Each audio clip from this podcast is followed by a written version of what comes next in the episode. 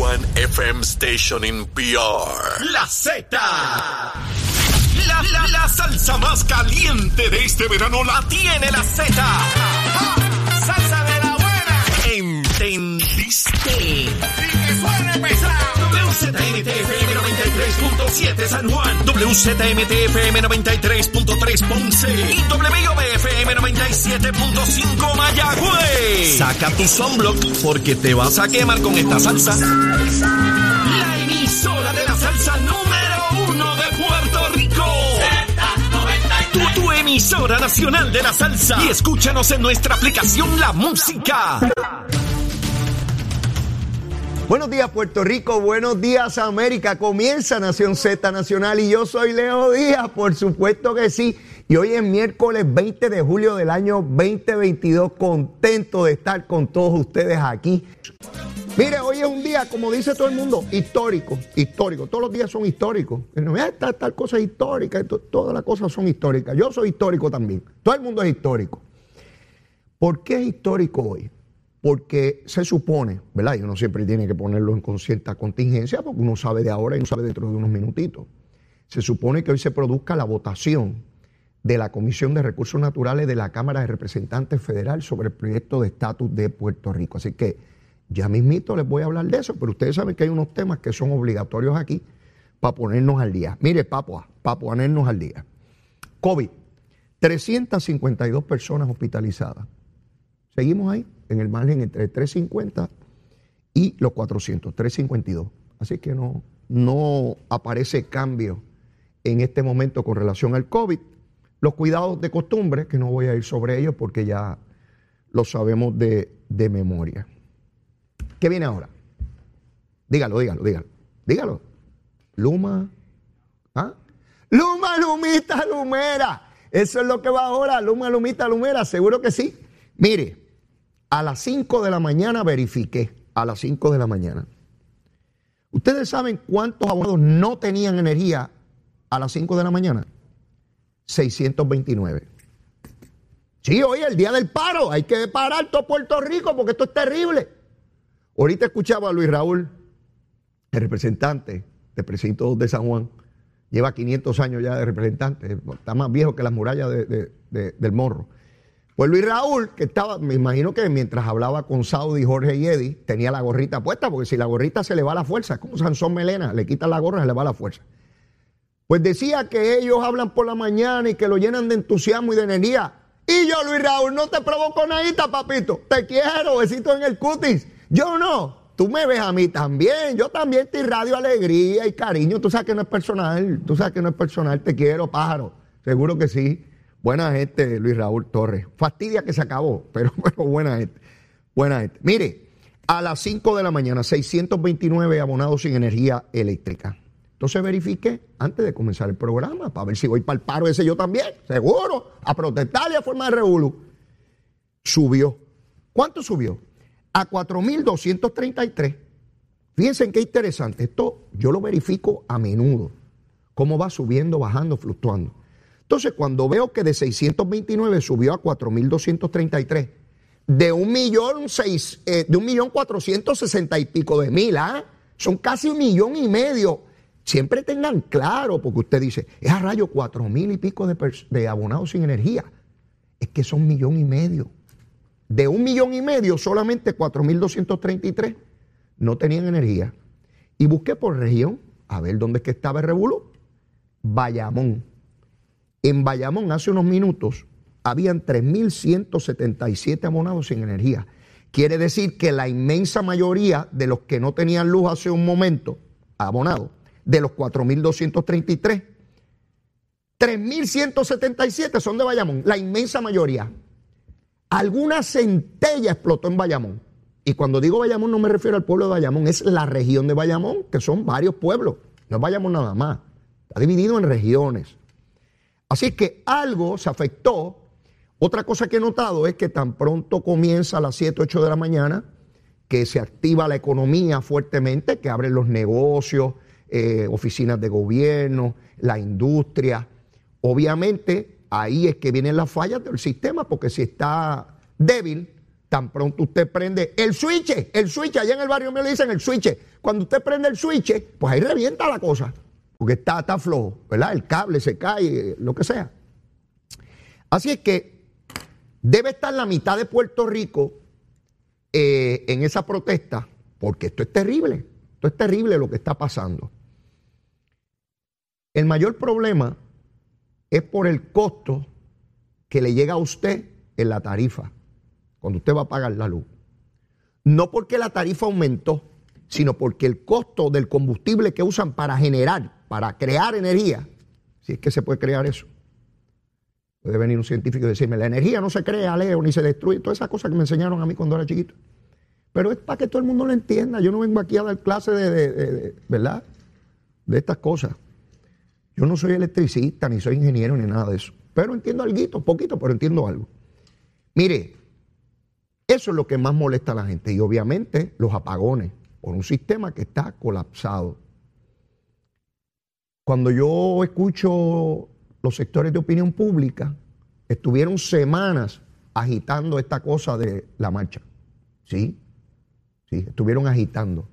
Un canal de televisión, Antier, decía, la marcha multitudinaria que van a tener. Ya, ya ellos sabían hace 48 horas que la marcha iba a ser bien grande hoy. Yo no sé si la marcha va a ser grande o chiquita, eso yo no lo sé. No pues yo no tengo una bola de cristal. Lo que yo sí veo y escucho durante la mañana de hoy es como que no hay mucho interés en la marcha, por lo menos de los medios. Estaban reportando la droga que encontraron allá en las cucharas en Ponce, que, ya mismo voy a hablar de eso también. Un montón de droga allí. 50 kilos de cocaína.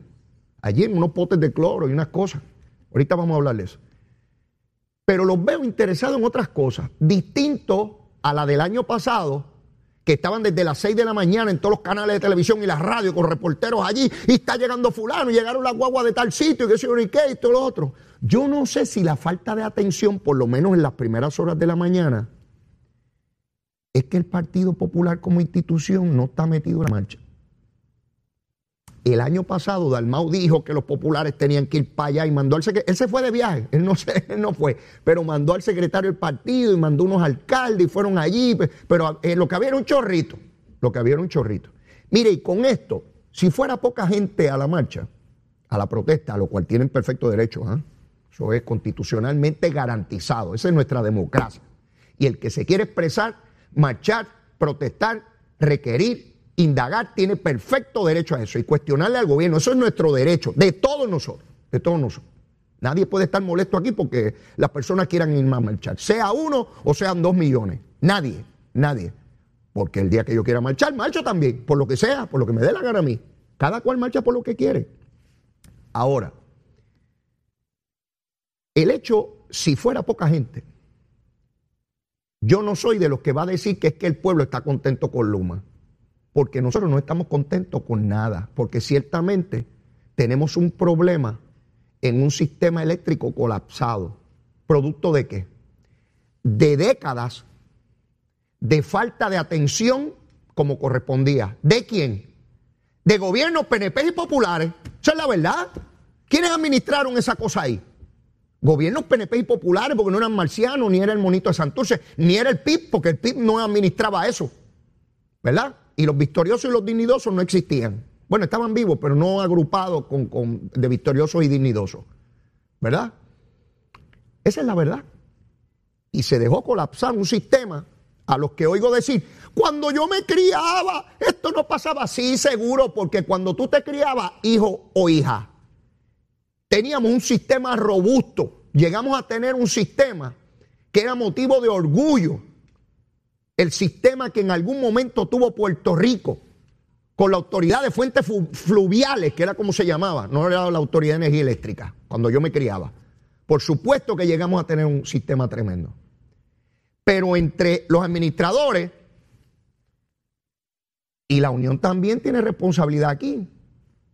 Sí, porque la, Unión estaba pidiendo Viagra en el, en el convenio en el 2012. ¿Te acuerdas, Aramillín? Sí, Viagra, porque hay que pedir de todo en un convenio. Seguro, para los muchachos que suban viagrosos para los postes. Bien chévere. Si van para van arriba, necesitan Viagra. Seguro. Eso pedía la Unión, que lo paga el pueblo de Puerto Rico, porque cuando se paga un convenio, ¿con qué rayo se paga? el convenio lo que se le da a los obreros, con el dinero que usted paga, eh, eh, con lo que paga la luz mensual, todos nosotros, a pagar Viagra, seis Viagras al año. Sí, Jaramillín, la Viagra, hijo, no la deje. Sí. Así es que esto es una responsabilidad compartida, compartida. Unos con mayor responsabilidad y otros con menos, obviamente. Por supuesto que sí. Luma llegó el otro día. Llegó el primero Digo, estaba ahí en toda la cosa, pero tomó posesión el primero de junio del año pasado. Y ahora resulta que Luma es responsable de décadas de abandono, años de abandono. Y se supone que votemos a Luma. ¿Ustedes saben con qué yo comparo esto?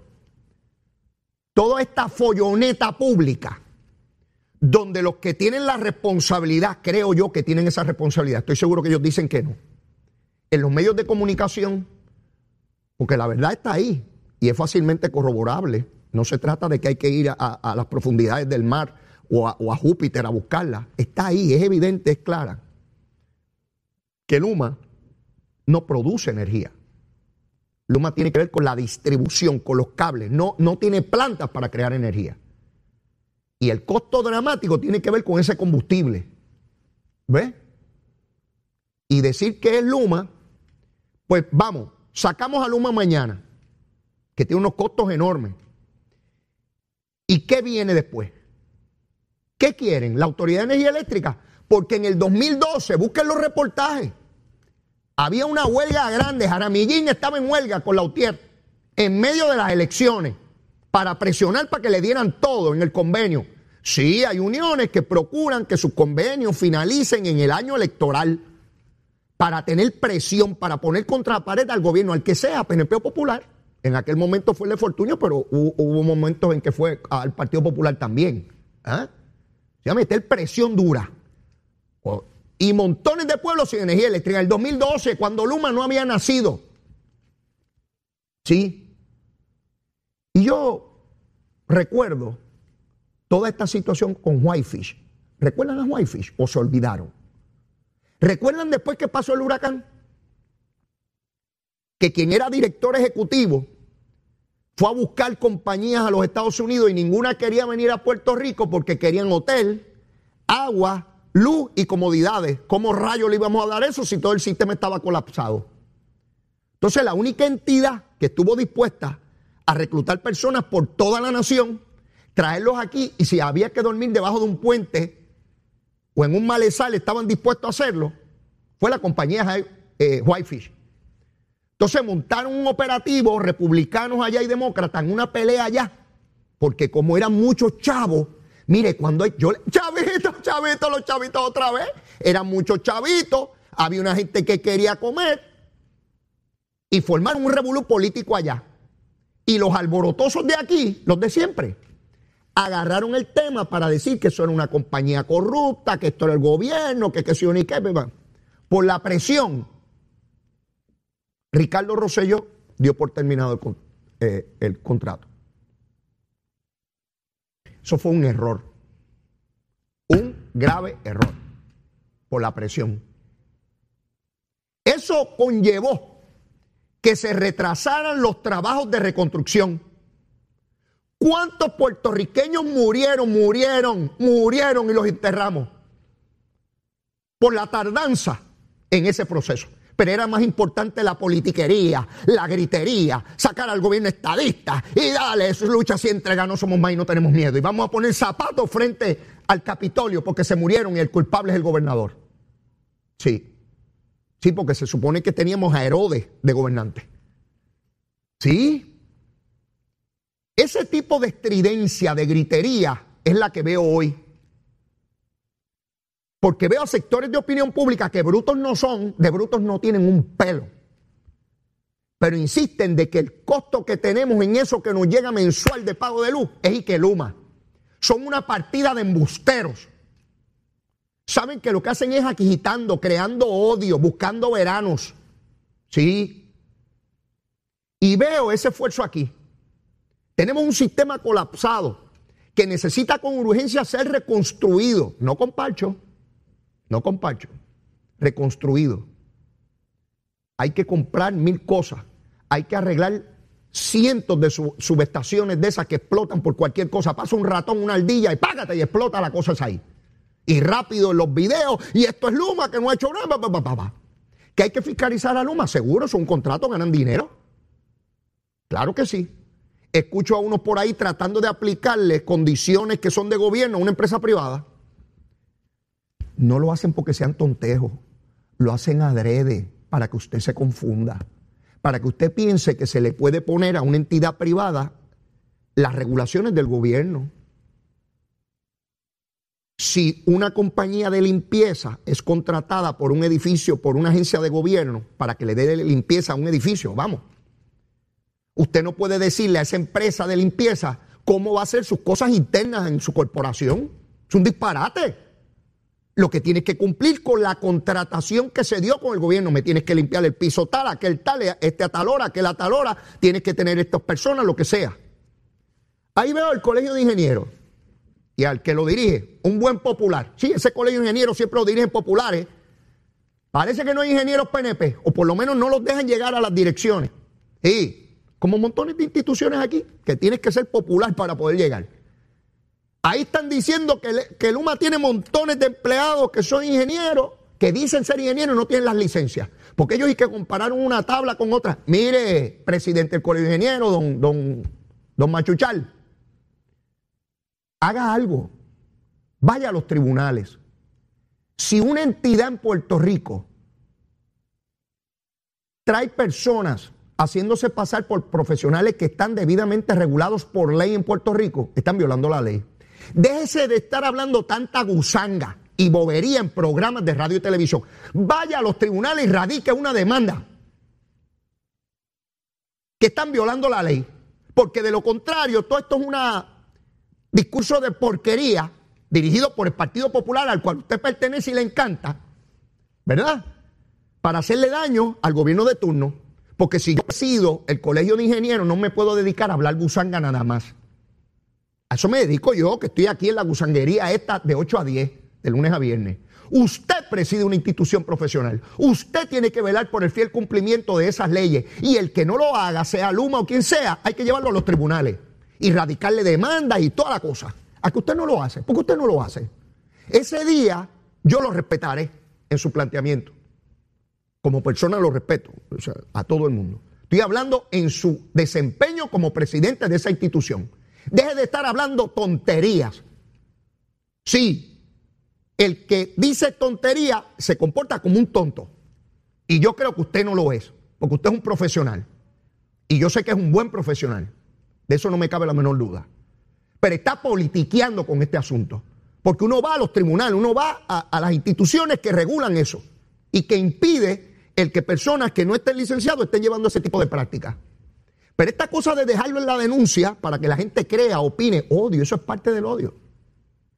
Yo no sé cuánta gente va a ir a la marcha, se supone que comienza a las 9. No sé si comienza a las 9, a las 10, qué sé yo. Los que vayan tienen perfecto derecho a ir.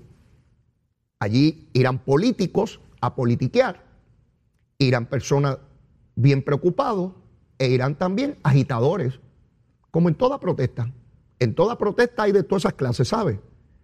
Y estamos ante una situación donde sectores les importa un bledo la reconstrucción de Puerto Rico. No tenemos tiempo que perder. Tenemos 9 mil millones de dólares que mandaron los gringos, los americanos, esos invasores, esos bandidos, mandaron dinero para arreglar nuestro sistema eléctrico. Ahí está. Y no tenemos tiempo que perder. Tenemos que luchar todos los días con toda la burocracia de FEMA que no solamente en Puerto Rico, en distintos estados se quejan de la burocracia que tiene FEMA, que tenemos que estar tramitando miles de cosas para lograr ver los, proyectos hechos. Pero aquí hay sectores que sencillamente lo que quieren es la estridencia y les importa un pepino y mientras más molestos vean al pueblo mejor para sus fines políticos. Por supuesto que hay que fiscalizar a Luma. Ya está la UTIEL diciendo que no privaticen las plantas.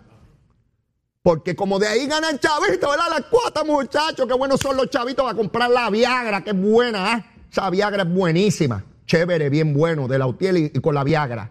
Sí, no quieren que privaticen eso, quieren que sigan las plantas esas las cafeteras, esas anticuadas que tenemos ahí, quieren que continúe. Pero ¿saben qué? Yo produzco más energía que esas cafeteras, mi hermano. ¿Ah? Llévatela, chero. Sin pelos en la lengua. Esa otra cultura, la cultura de la violencia, donde ver asesinar a alguien es algo muy sencillo. Leo Díaz en Nación Z Nacional por Z93. Ahí está, miren pantalla de Mega TV. Mire, mire el cañaveral, mire, mire cómo se quema. Cuando yo enciendo eso, mire, no hay aldilla, no hay ratón que se quede ahí. Lo saco a todo, mire, fuera del cañaveral, como tiene que ser. Leíto día ahí en Mega TV. Mire, Z93, Z93, la emisora nacional de la salsa. eh, la aplicación La Música y nuestra página de Facebook de Nación Z. Ya usted sabe, aquí es que, aquí es que, aquí es que. Bueno, eh, ya mañana tendremos oportunidad de pasar revistas sobre lo que ocurra hoy en la, en la marcha, ¿verdad? Convocada en contra de Luma. Escuché un reportero esta mañana eh, de, otro medio que, que planteaba que usted puede ir allí a, a expresarse en contra de Luma o cualquier otro asunto que a usted le moleste. Yo me reía muchísimo. Mire, sobre Luma o cualquier otro asunto que usted le moleste, usted puede ir allí y protestar. Pero bueno, de eso se trata. Protestemos en, en grande. Vamos a hablar del estatus, vamos a hablar un poquito de esta votación que se supone que se produzca en las próximas horas en la Comisión de Recursos Naturales.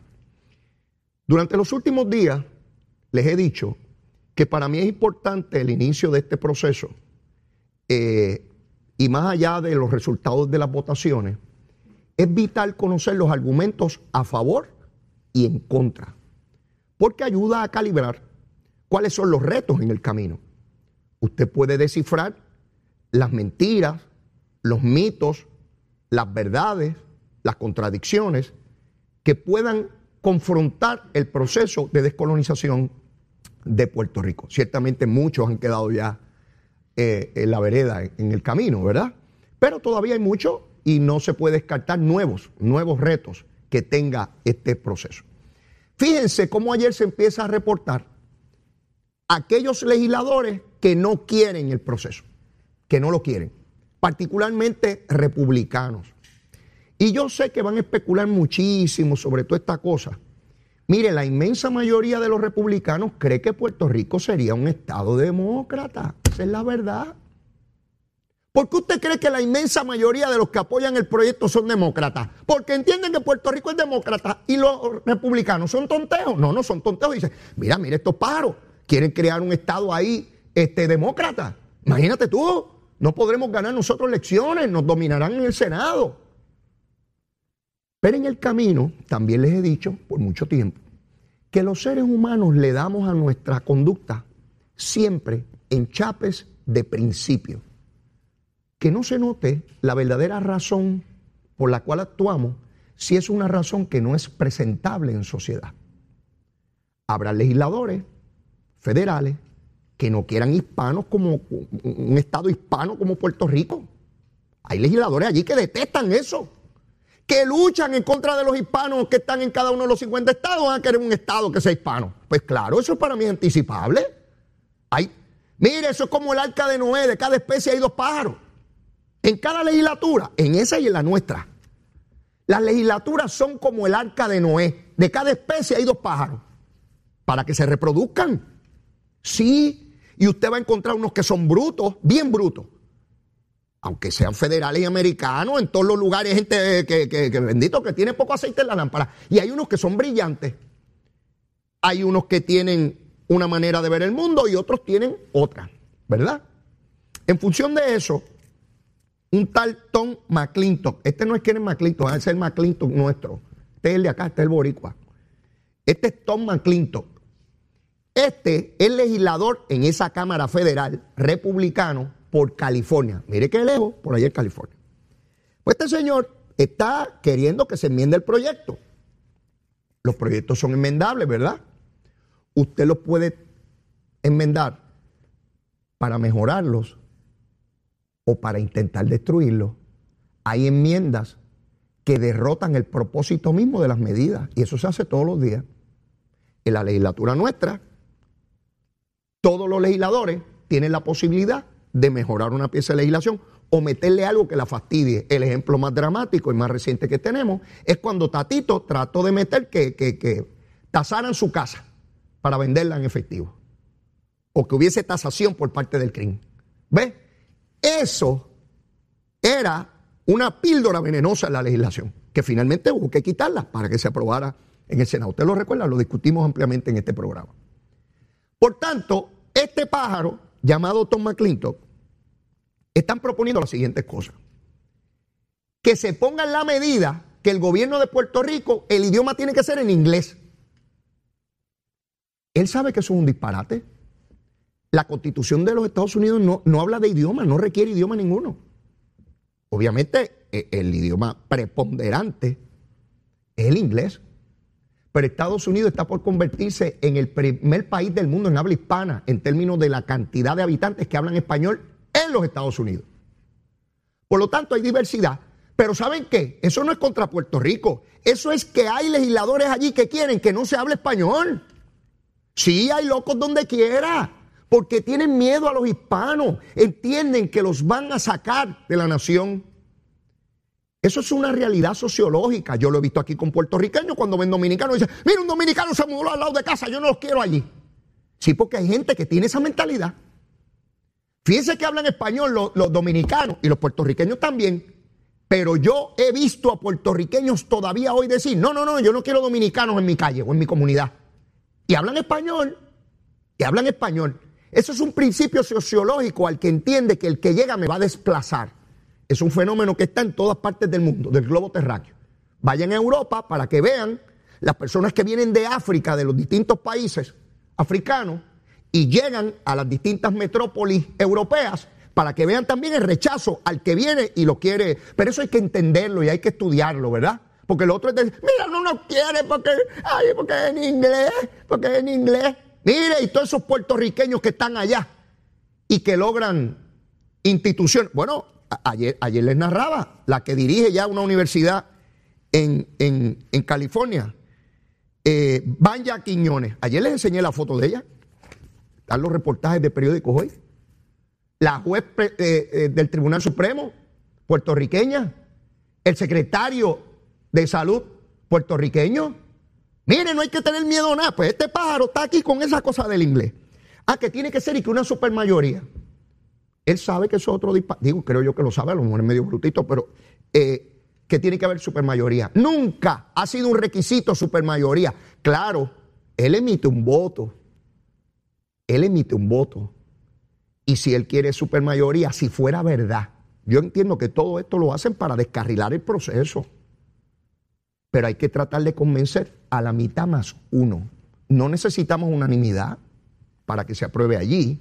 Necesitamos la mitad más uno en esa Cámara de Representantes. Y en el Senado, pues probablemente 60 votos allí. Pero él dice supermayoría aquí, que el 95% de los puertorriqueños vote a favor de esta idea. Él sabe que es un disparate, pero después de todo, si él quiere como legislador una cantidad, aunque sea una excusa, él es el que emite el voto allá. Así que es importante, claro que es importante, no, no estoy tratando de... Pero otra vez, estoy calibrando dónde estamos. Esto es una carrera con muchos tropiezos. Una carrera donde hay que ir por encima de los obstáculos. Una carrera de obstáculos. Y tenemos que ver cuán grandes y peligrosos son para poder esquivarlos o circunvalarlos. En ese proceso hemos estado por mucho tiempo. Que haya una alternativa de ninguna de las anteriores. ¿Usted cree que eso fue que se le ocurrió a este paro? No. Eso es el Partido Popular, a través de sus cabilderos, utilizando legisladores federales para entorpecer el proceso. Y después acá dicen, mira lo que te están pidiendo allá. Hombre, yo no soy tontejo. Están de manera solapada, llevan allá su gente con, los chavitos, mire, con chavitos, seguro que sí, con los chavitos. El Partido Popular está muy dolido. Han sido históricamente demócratas y son los demócratas los que le están diciendo que se acabó el ELA. Eso no, es fácil. Pues tienen que ir a buscar legisladores racistas, legisladores que discriminen contra hispanos, porque no tienen otra alternativa para descarrilar el proceso, porque si se descarrila el proceso, ¿qué queda? No le está ni la independencia, queda Lela, la colonia. Así que para ellos siempre es más fácil destruir que construir. Para construir usted necesita mucha gente, tiempo y recursos. Para destruir busque un buen fósforo y préndale y se, se quemó. Como hago yo aquí con el cañaveral. Si es que pide inglés, supermayoría, ninguna de las anteriores. Ah, y que se incluya el ELA. Que se incluya el ELA. Todas esas son alternativas para descarrilar, para crear tropiezos. Pues rápido, los sectores de opinión pública aquí en Puerto Rico van a la carga. ¿Y de qué les hablo? Es sencillito. Mira cómo no nos quieren. Otra vez con el discurso de que no nos quieren. Pues si yo no estoy hablando de amor, no es que me den besitos en el cutis a mí. Mis derechos. Los derechos no es con besos. Y no, no, no. Los derechos se reclaman. No es si me quieres abrazar o no. No, no, no. Es mis derechos como ciudadano americano. Y les hablan de esos que se oponen. No les van a hablar de los republicanos que están a favor. No. El que les va a decir eso es Leito, Leito Díaz, porque son, son otra gente. Como si todos los republicanos estuvieran en contra. La mayoría sí, por distintas razones. Como les dije, la más apremiante, la más grande, es que entienden que Puerto Rico sería un Estado demócrata. Pero miren, ah, ¿y por qué creen eso? porque miran a los puertorriqueños en los distintos estados, particularmente en New York, donde son demócratas, la mayoría.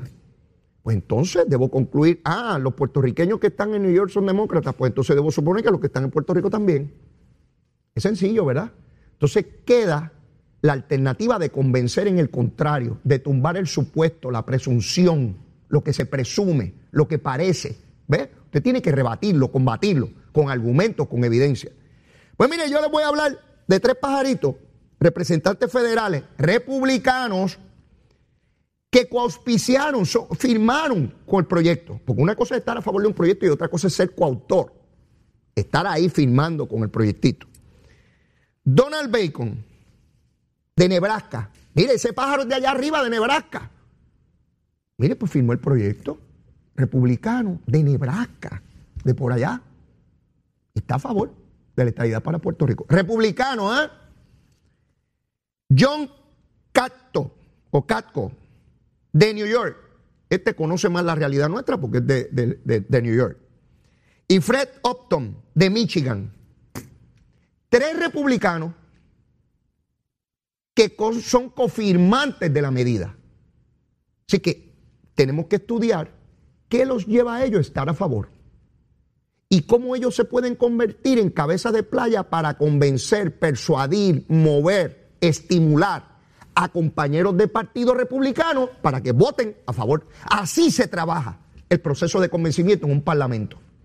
¿Quién está a favor? ¿Quién está en contra? ¿Por qué está a favor y por qué está en contra? Hay gente que te va a dar unas excusas de por qué está en contra, pero la verdadera realidad no es lo que está diciendo. Pon eso de excusa. Puede ser que haya alguno que hispano, estarás tú loco, que voy a votar yo porque un Estado hispano, estos muchachos están locos, pero yo digo que es que ahí tiene que haber supermayoría y todo eso, y esto se quedó bien en el retrato, para que no digan que soy racista. Seguro, hay de todo, hay de todo. Hace dos mil años hubo una cena, invitaron a los que eran, y se coló un truán allí, le dio un beso para entregarlo porque no habían fotografías de celular, los soldados no sabían quién era. Con un beso lo entrego. Si hubiese sido hoy, no había manera de saber quién era Judas. Porque manda la foto por allá hasta está, llega el FBI o la policía y lo arresta y ya tiene la foto del individuo. ¿Qué quiero dramatizar con esto? Que siempre va a haber personas en el camino para impedir su libertad, sus derechos, porque anteponen los de ellos primero. Siempre van a existir. Cuando se abolió la esclavitud, no fue unánime. Y todavía hoy yo estoy convencido que si se somete una votación para que regrese la esclavitud, va a haber personas que van a votar a favor de ella.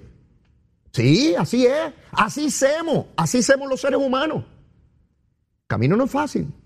¿Y saben por qué no es fácil? Por lo que representa. Cuando usted tiene algo que tiene mucho valor, usted no lo regala. No. Ahí te dice, ah, voy a regalar ropa. Va, son unos trepajos allí lo que está regalando. No, no regala la ropa buena. Eso sí es un regalo. Lo otro es un desecho. Esa unión federal es hoy la principal fuerza económica, política y militar del mundo. Putin estaba, y lo vi a través de las redes, esperando que llegara el presidente turco. Lo tuvo que esperar en un salón. Antes esperaban por Putin. Ya no. Ha perdido poder en la plataforma mundial. Sí, pero los Estados Unidos es hoy, y para mucha gente les molesta eso. Quieren ver destruida la nación, incluyendo gente americana. Sí, sí, contra todo eso hay que combatirlo. Siempre va a haber personas que por distintas razones quieren el poder para ellos de la manera que sea, no por las reglas que establece la sociedad, ¿verdad? Ahí está ese proceso de votación donde la inmensa mayoría de los que apoyan la medida son demócratas, algunos republicanos, y el proceso apenas comienza. En el Senado Federal está el senador demócrata Martin Heinrich de Nuevo México y Ron Wyden de Oregón. Ambos radicaron el proyecto de Jennifer González en el Senado. Ahora con este proyecto de consenso, debo suponer, porque el proyecto de Jennifer era automático, que ellos van a favorecer la medida que se apruebe en la Cámara de Representantes. ¿Y el resto de los senadores qué hacemos? Bueno, el trabajo que hay que hacer siempre.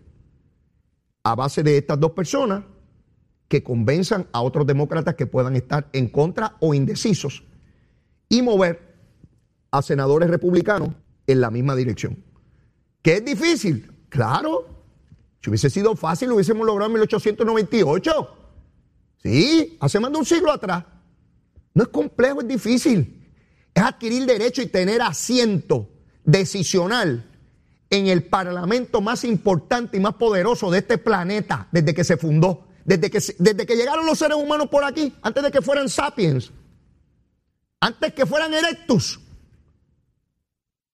Ese es el parlamento más poderoso sobre la faz de la tierra. En este planeta, en otros yo no sé, pero aquí aspiramos a estar en ese parlamento, a tener voz y voto, a decidir, a requerir los derechos que nos corresponden a nosotros como ciudadanos americanos. Y ya, fíjense que no escucho ahí elementos de cultura. No, porque hay 5 millones de puertorriqueños allá y no perdió ninguna cultura. ¿Sí? Puertorro, boricua. Y con el capurre y toda la cosa. Sí, sí, sí, pastel y lechón. Y morcillita, bien buena picantita, sabrosa la condena. Sí, así es esto. Así es esto. Ese proceso se encamina hoy. Y ha dicho Steny Hoyer, que, eh, que es el, el, portavoz de la delegación demócrata en la Cámara, que espera que antes que culmine este mes, este mes se acaba, este fin de semana no el otro. Entonces ya estoy comiendo y friendo. Duro, porque Lela cumple 70 años la semana que viene. En medio de ese festejo, celebración, o, ¿verdad? Lo pongo positivo, ¿verdad? Para que nadie se moleste. Mire lo que ocurre. Un cuestionamiento dramático, decisivo, en contra del coloniaje y del territorio. Nadie quiere celebrar lo que tenemos. Nadie. Nadie. Nadie.